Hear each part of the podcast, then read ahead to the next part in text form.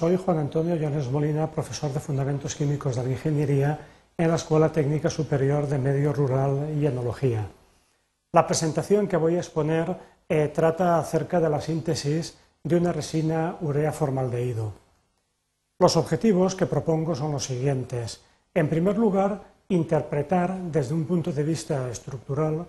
eh, la diferencia existente entre polímeros de este tipo, eh, de carácter termoestable, eh, con respecto a los polímeros termoplásticos. Describir también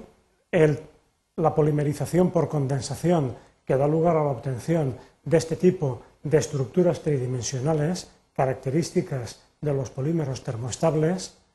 Y por último, eh, mostrar cómo podemos llevar a cabo a nivel experimental, de una manera muy sencilla y rápida en el laboratorio, la síntesis de una resina, concretamente la urea formaldehído, que tiene también el interés añadido de ser un fertilizante de aporte lento de nitrógeno.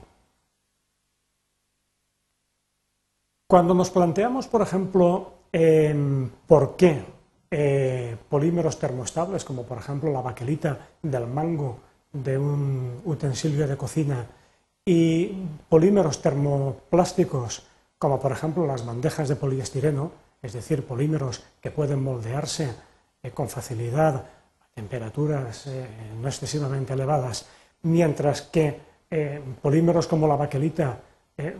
resisten muchísimo al calor hasta que llega, eso sí, una temperatura en que se degradan térmicamente. ¿Cómo podemos explicar ese diferente comportamiento? Bien, si observamos la estructura, por ejemplo, de, de un polímero termoplástico típico, podemos observar que eh, las cadenas más o menos ramificadas eh, solamente interactúan entre sí a través de fuerzas intermoleculares relativamente débiles. De hecho, el calentamiento lo que hace es liberar las moléculas de esas interacciones de tal manera que su disposición puede cambiar, eso hace que eh, pueda cambiar de forma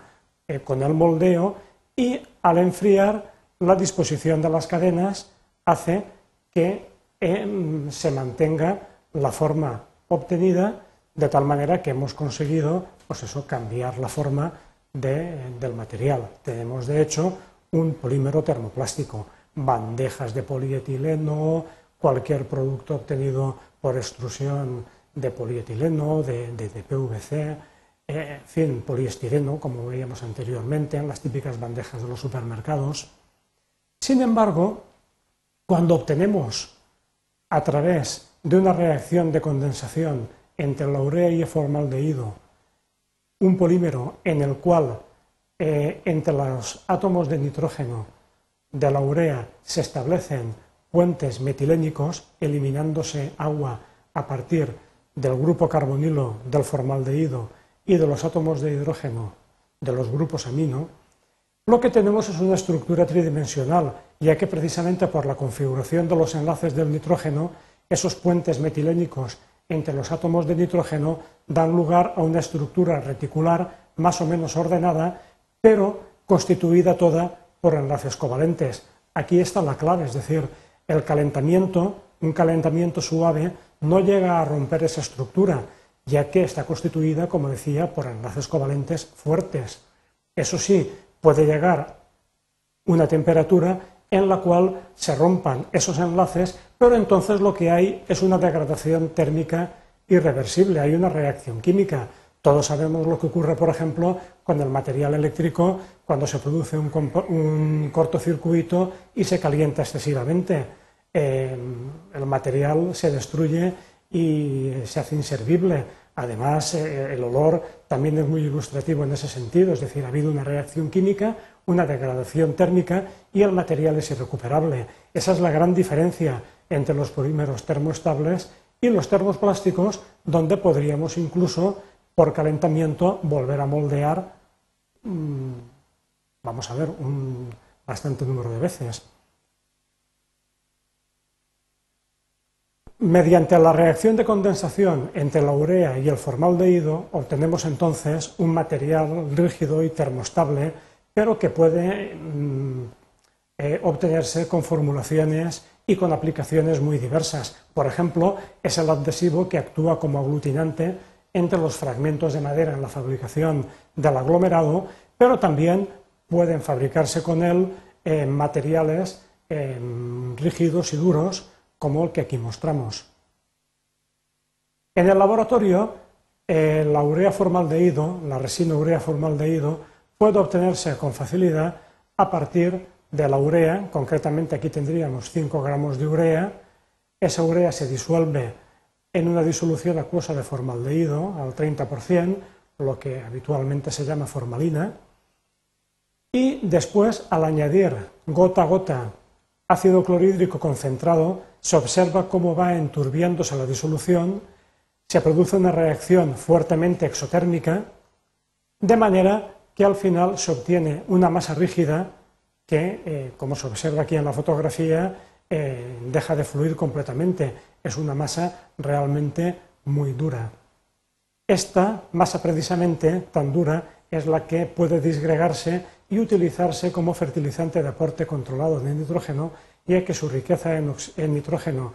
es bastante elevada y en las condiciones del suelo da lugar a una lenta degradación que libera ese nitrógeno en forma mineral asimilable por las plantas, pero de un modo muy lento. En resumen, hemos visto cómo entre los polímeros termoplásticos y los termoestables existe una diferencia estructural fundamental que consiste en que en los polímeros termoplásticos las interacciones entre las cadenas existen exclusivamente como fuerzas intermoleculares relativamente débiles. El calentamiento, por tanto, permite liberar esas fuerzas y producir, facilitar el que haya un cambio de forma y, por tanto, un moldeo sin afectar para nada la constitución química del polímero. Sin embargo, en los polímeros termoestables, el calentamiento suave no produce ningún cambio, ya que eh, los enlaces que constituyen toda la estructura son enlaces covalentes fuertes. Eso sí, llega un momento en que si la temperatura es suficientemente elevada, esos enlaces químicos pueden romperse y entonces lo que tenemos es una degradación térmica, una reacción química que da lugar a un cambio irreversible en la sustancia.